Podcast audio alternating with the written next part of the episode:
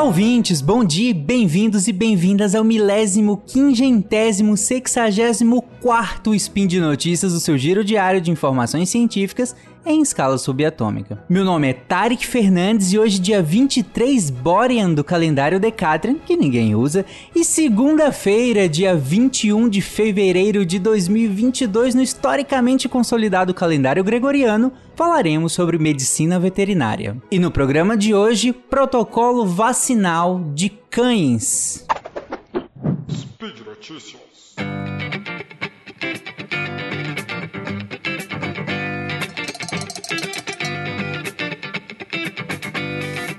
Bom, gente, que vacinação é a melhor forma de prevenir doenças, todo mundo sabe, ou deveria saber, não só pelo contexto pandêmico ao qual estamos vivendo, mas porque o Brasil é referência, o Brasil tem uma história muito forte nas campanhas de vacina e na produção de vacinas também. Toda a história do SUS, toda a história de saúde brasileira é extremamente permeada pelas campanhas vacinais, então é um conhecimento que todos têm ou deveriam ter nesse sentido, né? E felizmente Atualmente nós temos muitas vacinas para proteger os nossos animais de diversas doenças e aí vários animais diferentes. Mas então quais são as vacinas que são essenciais para os cães? Hoje nós vamos falar de cães. Aí num próximo episódio eu vou fazer um específico só para gatos, ok? Mas vamos lá. De acordo com o um grupo de diretrizes de vacinação da Associação Veterinária Mundial de Pequenos Animais, vacinas essenciais são aquelas que todos os cães do mundo todo têm que receber para fornecer uma proteção contra doenças infecciosas de significância global. Então, o que, que eles preconizam? Que parvovirose, sinomose, adenovirose tipo 1 e tipo 2 são as vacinas que são essenciais para cães. Então, eles devem receber no mundo todo e aí, lembrando que parvovirose é aquela que causa aquela gastroenterite hemorrágica causada por um parvovírus e é bem conhecida de tutores de cães e, e, e principalmente.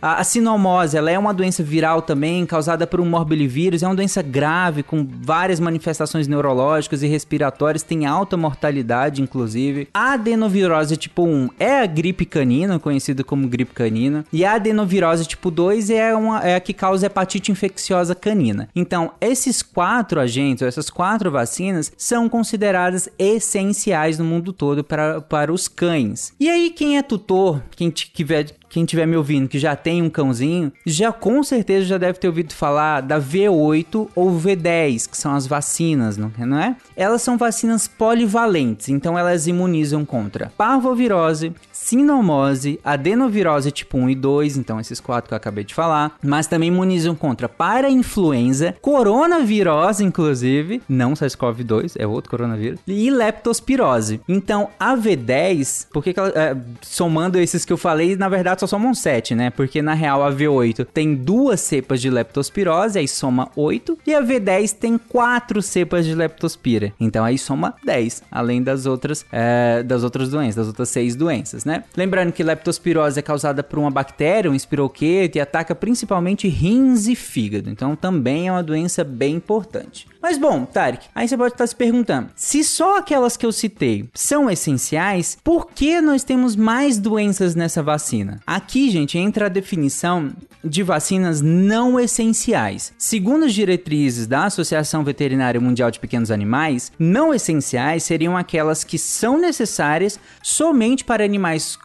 cuja localização geográfica, ambiente local ou estilo de vida os coloquem em risco de contrair infecções específicas. Ou seja, essa diretriz ela coloca uma particularização epidemiológica, seja ela geográfica, né, de onde esse animal está, ou de estilo de vida desse animal. E geralmente uma coisa está ligada à outra, né? O estilo de vida geralmente está li tá ligado à geografia, onde esse animal está, ou vive, convive é, no seu dia a dia. E aí, nesse grupo de vacinas não essenciais, vão entrar aquelas que causam traqueobronquite infecciosa, ou seja, aquelas doenças, né? Vacina para as doenças que causam traqueobronquite bronquite infecciosa, que é a bactéria Bordetella bronquiseptica, essa é uma bactéria, e o parainfluenza, que é um vírus, né? Além disso, vai entrar também o coronavírus, que também é, causa uma gastroenteritezinha leve no, nos cães, é, é, uma manifestação diferente do SARS-CoV-2 em humanos. A giardia, que é um protozoário que também causa uma enterite, aí já é uma enterite bem bem mais importante, é, com, com, com, inclusive mais profusa, com sangue e tudo mais. A leptospirose, que eu acabei de falar, e também a leishmaniose, que é uma doença muito grave, causada por um protozoário também. O tratamento dela é muito complicado, é muito caro ainda. Ela é uma doença bem difícil de se manejar, é, e a gente tem, no caso, a vacina para ela, só que ela é considerada uma vacina não essencial. Então, todas essas que eu citei agora são consideradas vacinas não essenciais, ok? Bom, então fica pergunta: se as diretrizes colocam como essenciais a parvovirose, a sinomose e a adenovirose tipo 1 e 2, por que, que a V10 inclui, além dessas, mais o para-influenza, o coronavírus e a leptospira? Para que incluir mais, já que essas outras aqui são essenciais? A primeira resposta é por uma questão de mercado, por isso que se, te, se escolhe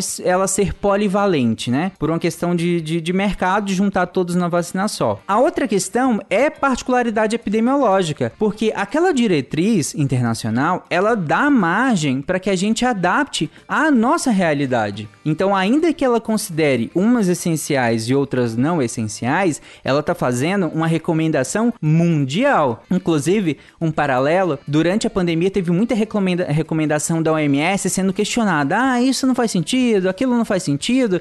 Só que às vezes a gente tem que colocar essas recomendações de organizações internacionais em contraste com a realidade de cada lugar. Porque quando você vai dar uma, re uma recomendação para cento e tantos países, você tem que jogar a régua mais para cima. Você tem que considerar algo que pegue minimamente uma maioria dos países. Ou você particulariza sua, sua decisão. Por exemplo, vou fazer uma recomendação só para países com, com baixo índice de tal, tal, tal. Ou só para países com a X critérios Mas quando você faz uma recomendação tão geral, é óbvio que você vai acabar deixando uns ou outros mais desassistidos nessa recomendação. Por isso que todas elas acabam dando margem para que a gente adapte a nossa realidade. Então, adaptando a nossa realidade, a gente considera que outros, outros patógenos são essenciais também. Que é o que acontece com o caso da raiva, por exemplo. A raiva pra gente é extremamente essencial. É uma vacina obrigatória e anual, porque pra gente é muito importante que se faça o controle da raiva por meio da vacinação no Brasil, de cães, nesse sentido. De gatos também, mas como o episódio hoje é focado em cães, vamos falar de cães. Então, só para vocês entenderem que há essas particularidades. Por isso que a V10 inclui, inclui além daquelas, além da parvo, da sino, da adenovirose tipo 1 e 2, que são as consideradas essenciais internacionalmente, a V10 também vai incluir o para-influenza, o coronavírus e a leptospira, como parte dessas vacinas para que os animais tenham uma boa cobertura, dado o nosso cenário epidemiológico ok? Bom, então vamos lá para a parte de protocolos. Quais são então os protocolos vacinais que nós admitimos aqui no Brasil ou que nós recomendamos aqui no Brasil? É para filhotes, vamos começar com filhotes. Então você tem, você pegou aquele filhotinho, acabou de pegar o filhotinho, acabou de adotar um filhotinho, a primeira dose de vacina, e aí seja V8 ou V10, geralmente se começa com a V8 por, por, é, por questão de ser duas cepas a menos de leptospira, acaba sendo menos imunogênica, mas enfim, a primeira dose de vacina da V8 ou V10 vai ser em torno da sexta a oitava semana de idade, ou seja, ali por volta dos dois meses de idade. Essa vai ser a primeira dose. A segunda dose vai ser tomada de duas a quatro semanas da primeira dose, então ele tomou por volta ali dos dois dois meses, a primeira. Aí depois de quatro semanas, ou um mês dessa primeira dose, ele vai tomar a segunda dose. E a terceira dose vai ser tomada de novo de duas a quatro semanas da segunda dose. Então ele tomou uma, passou um mês ele tomou outra, passou mais um mês ele tomou outra. E assim sucessivamente. Então ele vai tomando com essa diferença de duas a quatro semanas sendo que a última dose ele vai tomar por volta da 16 semana ou mais de idade. Então ele vai tomar a última dose por volta ali dos 4 meses de idade. Lembra que ele começou lá por volta dos 2 e ele vai terminar, ele tem que terminar, ele tem que tomar a última dose ali por volta dos 4 meses, de 4 meses ou mais, ou para frente, ok? Esse é o protocolo base. Depois ele ainda pode tomar uma dose de reforço, e aqui já é reforço, porque protocolo é, é, só é completo com essas outras doses que eu acabei de citar. Aí ele pode tomar uma dose de reforço depois dos seis meses, de seis a um ano de idade. Essa dose é mais para pegar aqueles filhotes que não conseguiram montar uma boa resposta vacinal, sabe? É meio que para pegar aqueles da rebarba ali, que a maioria montou boa resposta com aquele protocolo que eu acabei de falar. Aí para pegar aqueles que não montaram tão bem assim esse protocolo, essa resposta vacinal, faz mais uma dose ali entre seis meses e um ano de idade, ok? E aí depois disso uh, vai ter as, as, as, vacinações anuais. Então, só para vocês terem noção, vamos dar um exemplo. Se você começou o protocolo ali por volta da sexta semana de, de idade, ele vai tomar de novo uma dose, a segunda dose na décima, a terceira na décima quarta e uma quarta dose na décima oitava semana. Agora, se ele, por exemplo, começou lá na décima quinta semana, aí ele vai tomar essa da décima quinta e vai tomar de novo ali por volta da décima nona semana e acabou o protocolo, entenderam? Então, tipo, a, quantas doses meu filhote vai ter que tomar? Bom, depende, depende de que momento ele começou a vacinar, sendo que o que, que é obrigatório? Ele tomar uma dose ou finalizar o protocolo da 16 sexta semana para frente. É obrigatório que ele tome uma dose ali na 16 semana ou mais para finalizar esse protocolo, ok? Agora, e o reforço, Tarek, anual? O reforço anual, gente, ele, ele tem recomendações um pouco diferentes se a gente for considerar aquelas recomendações da, da, da Associação Internacional e quando a gente considera a recomendação brasileira ou a recomendação de alguns estados, de alguns médicos veterinários. Então, a minha orientação é que você converse com o seu médico veterinário sobre a necessidade de um reforço anual. Por quê? Algumas das doenças que a Associação Internacional preconiza, ela fala que não precisa de reforço anual, que poderia ser um reforço a cada três anos, por exemplo, ou até mais. Só que outras doenças precisam de um reforço um pouco mais anual, por exemplo, a leptospira. Só que como a gente usa uma vacina que é polivalente, que vão todas juntas no, no mesmo pacote, ou a maioria juntas no mesmo pacote, aí fica difícil da gente fazer esses protocolos diferentes, de tomar, ah, não, essa aqui é anual, aquela ali não é. Essas que a gente coloca na V10, elas são muito importantes. Então, para que a gente consiga manter esses animais imunizados, alguns médicos veterinários optam por fazer o reforço anual. Outros médicos veterinários não, eles acreditam que o, o, reforço a cada dois anos, a cada três anos é suficiente. Como que eu consigo confirmar isso? Fazendo sorologia. Você pode fazer sorologia e ver como é que tá o título de anticorpos e ver se o animal ainda está imunizado. Só que às vezes a, a sorologia custa mais caro do que a própria própria vacina. Então você acaba se optando por fazer esse reforço anual. Mas de novo, converse com seu médico veterinário. Ele entende melhor da sua região, do quanto o seu, do, dos hábitos do seu animal, inclusive. Então converse com ele, ok? Bom, mas vamos lá. E o adulto? Eu não peguei um filhotinho, peguei um animal adulto já. E adulto aqui a gente não vai considerar necessariamente a partir de um ano. A gente vai considerar mais de 16 semanas. Se você tem um animal, pegou um animal, adotou um animal com mais de 16 semanas, sem nenhum histórico de vacina. Você não sabe se ele tomou, ou você sabe que ele não tomou. Aí o que, que você vai fazer? Você vai dar uma dose de vacina, seu médico veterinário vai dar uma dose de vacina e depois vai continuar os reforços normais, reforço anual que seja. O, já alguns fabricantes colocam que precisa de duas doses e depois reforço, mas alguns artigos colocam que não é necessariamente tão necessário assim essas duas doses. Uma dose de vacina e depois os reforços já é suficiente para manter esse animal imunizado. Mas, de novo, depende do seu médico veterinário. Qual é o protocolo que ele segue, o que, que ele. A, a ideia dele sobre a pressão epidemiológica ao qual o seu animal está submetido, ok? Outra vacina que não entra. É, esse protocolo que eu acabei de falar é o protocolo da V10 ou da V8, que são aquela, todas aquelas doenças que eu citei uh, uh, anteriormente: parvovirose, sinomose, adenovirose, parainfluenza, coronavírus e leptospira, ok? Agora, vamos entrar em outros protocolos, que é, por exemplo, o da raiva, que a gente considera uma vacina essencial e é obrigatória. Então é um protocolo que você vai vacinar o um animal anualmente e ela pode ser dada a partir dos quatro meses de idade. Então a partir dos quatro meses você já pode vacinar e aí uma vez por ano, ok? Ela inclusive ela é oferecida gratuitamente, então é, várias cidades têm campanhas de vacina, você pode se vacinar,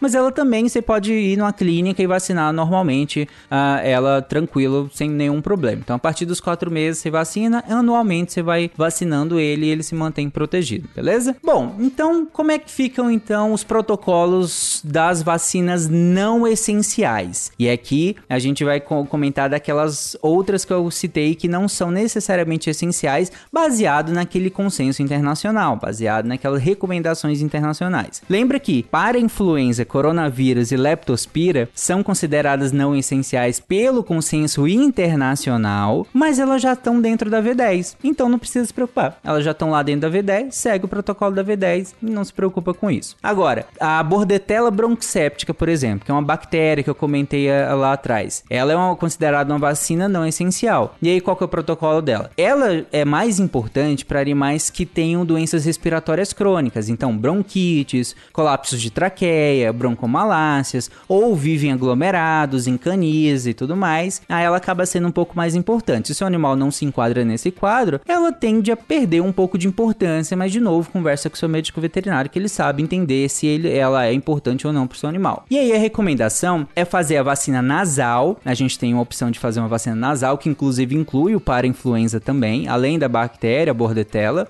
que é a dose única e aí com, com três semanas de vida e aí se faz um reforço anual. Então você vai dar uma dose, o seu médico veterinário vai dar uma dose única da vacina da bordetella com três semanas de idade de vida do animal e depois faz reforços anuais é, dessa vacina. E a vacina que é injetável, parenteral, ela começa com 6 a 8 semanas de idade, você faz um reforço com 10 a 12 semanas, que é ali por volta dos 3 meses, e depois anualmente você vai revacinando esse animal para fazer um reforço anual, beleza? Ok, essa é a vacina da bordetella. Aí a gente outra, entra em outra vacina que é bem falada, inclusive, que é a da giardia. A vacina, a vacina da giardia, ela é, a gente faz a, a primeira vacina, lembrando que a giardia é um protozoário, né? E causa uma enterite, como eu comentei lá atrás. A primeira dose dela é com 8 semanas, ou 2 meses. A segunda dose vai ser depois de 4 semanas da primeira dose. Então você vai vacinar o animal com 2 meses, depois passa um mês, você faz essa segunda dose e aí o reforço anual. Então duas doses, reforço anual tranquilo. Qual que é a polêmica em relação à giardia? O guideline, o guia mundial, não traz informação sobre ela. E o da América Latina fala que não tem evidência suficiente para recomendar que se faça vacina para giardia. Por quê? Porque, gente, a, a giardia ela causa uma enterite que pode ser mais grave em alguns animais, menos grave em outros animais,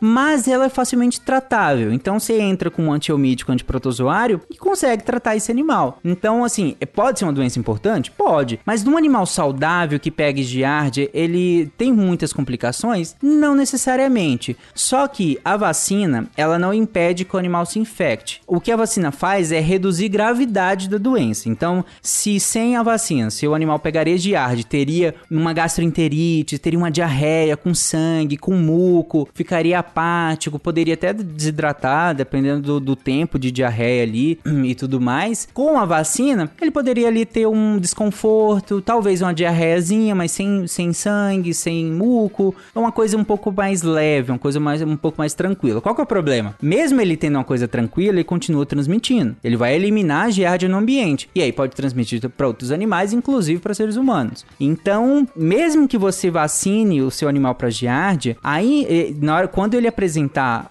diarreia, quando ele apresentar os sinais clínicos característicos e for, for diagnosticado por um médico veterinário com giardíase, ainda assim vai ter que entrar com tratamento. Então, com ou sem vacina, ele vai fazer o tratamento do mesmo jeito. Só que a diferença é que com a vacina ele vai ter uma sintomatologia muito mais leve, ele vai ter muito menos impacto da doença com a vacina. Vacina ou não? Aí você vai conversar com o seu médico veterinário ou com a sua médica veterinária sobre essa questão. Se o seu animal ele tem uma pressão epidemiológica, está exposto a, a, giardia constantemente, é interessante. Aí ele vai te recomendar se vacina ou não. Se ele não está exposto, aí ele vai conversar com você sobre como fazer um controle melhor para que esse animal uh, siga saudável, é, seja pouco ou muito exposto à giardia, beleza? Bom, então vamos para a última logo, que é a leishmaniose. E aqui é a vacina Leishtec, eu vou falar mais porque é a vacina mais utilizada mesmo. É, qual que é a particularidade da leishmaniose e da vacina da leishmania? É que é obrigado você fazer sorologia antes de vacinar. O animal precisa estar negativo para que você faça o protocolo de vacina, senão ele não pode fazer a vacinação. Ele entra em outra categoria e aí vai ser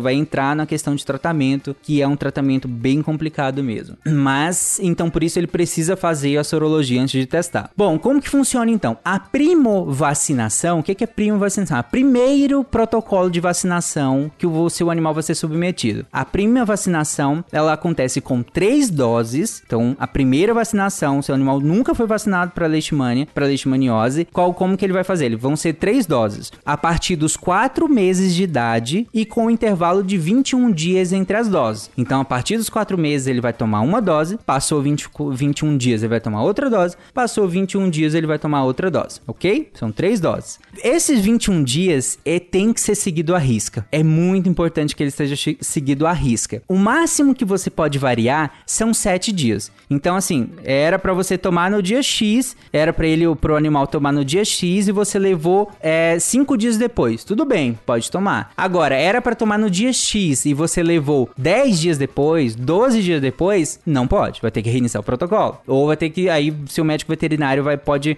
fazer ali o, uns ajustes. Mas é, o recomendado é reiniciar o protocolo. E aí, depois dessa vacinação, então tomou essas três doses com intervalo de 21 dias certinho, vai fazer um reforço anual, beleza? Nesse reforço anual, tem dois detalhes. Um detalhe é a tolerância do reforço anual, ou seja, do dia de vacinação, são quatro semanas, ou seja, um mês. Então, seu animal terminou o protocolo, aí a vacina dele é pro 10 de março do ano que vem. Se você, em 10 de março do ano que vem, não, não conseguiu levar o animal, o seu animal para vacinar, seu cachorrinho para vacinar, passou dentro de quatro semanas, ou seja, passou uma semana do dia 10, passou duas semanas, três semanas, tudo bem, você pode continuar o protocolo e vacinar. Agora, passou mais do que isso, era para você vacinar no dia 10 de março e você levou em junho, ou sei lá, no final de abril, aí vai ter que reiniciar o protocolo. Isso é muito importante para leishmaniose, gente. Não negligenciem isso, isso é realmente importante. E não fiquem com raiva do médico veterinário quando ele fala que você tem que reiniciar, porque esse é o recomendado. Os guidelines internacionais todos falam isso, então você precisa é, seguir esse protocolo à risca. Leishmania é uma doença muito difícil de ser manejada mesmo. E o outro segundo detalhe é que o reforço anual ele vai ser contado um ano da primeira dose e não da terceira dose. Lembra que eu falei que são três doses o protocolo de vacinação? Então você faz uma, 21 dias segunda, 21 dias a terceira. Você conta um ano da primeira dose e é e aí um ano depois você vai ter a, o primeiro reforço anual e não da terceira dose. É um detalhezinho besta, mas para vocês verem o quanto é, é, é, é melindroso, por assim dizer, o quanto tem que ser específico esse protocolo de vacina. Então você tem que contar um ano da primeira dose e não da terceira dose, beleza? Bom, esses foram os protocolos. Só mais algumas observações e a gente finaliza esse episódio. A primeira observação é: isso foi um resumo. muito bem resumido, baseado no guideline da Associação Veterinária Mundial de Pequenos Animais.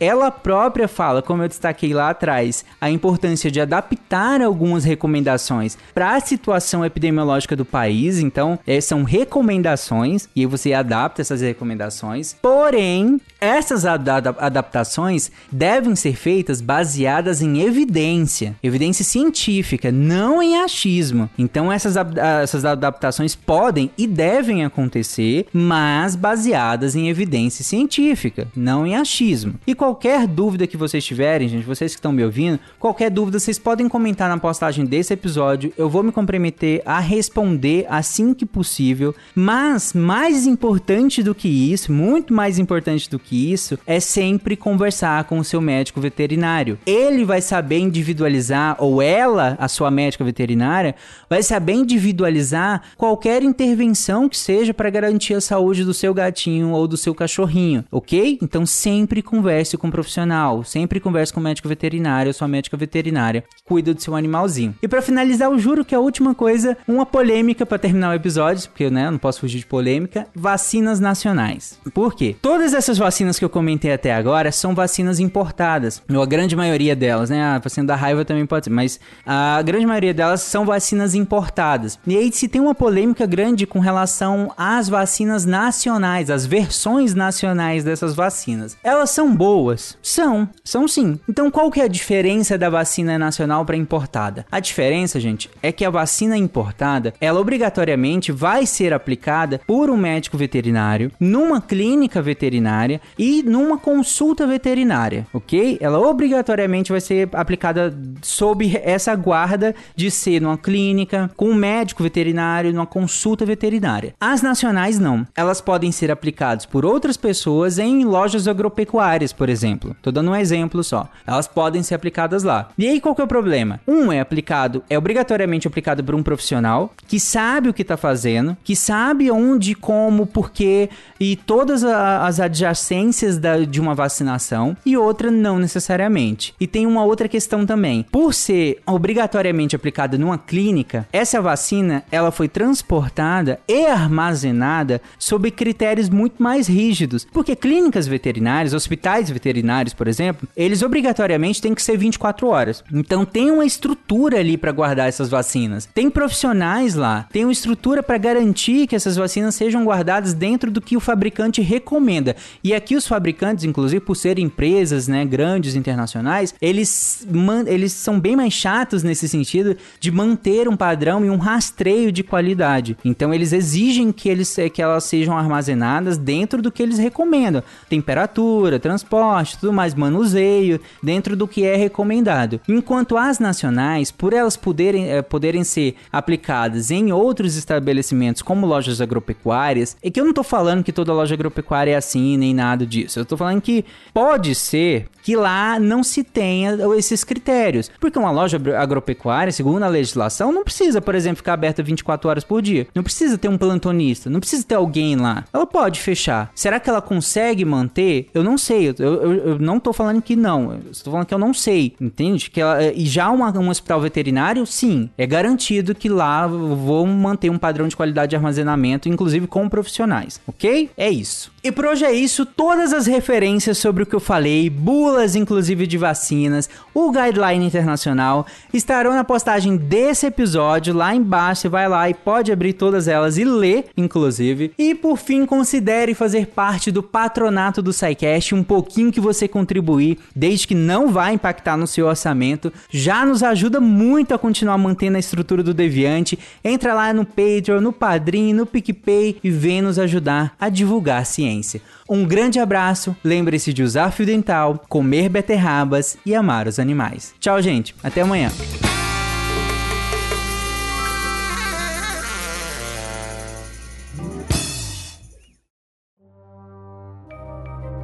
Este programa foi produzido por Mentes Deviantes. deviante.com.br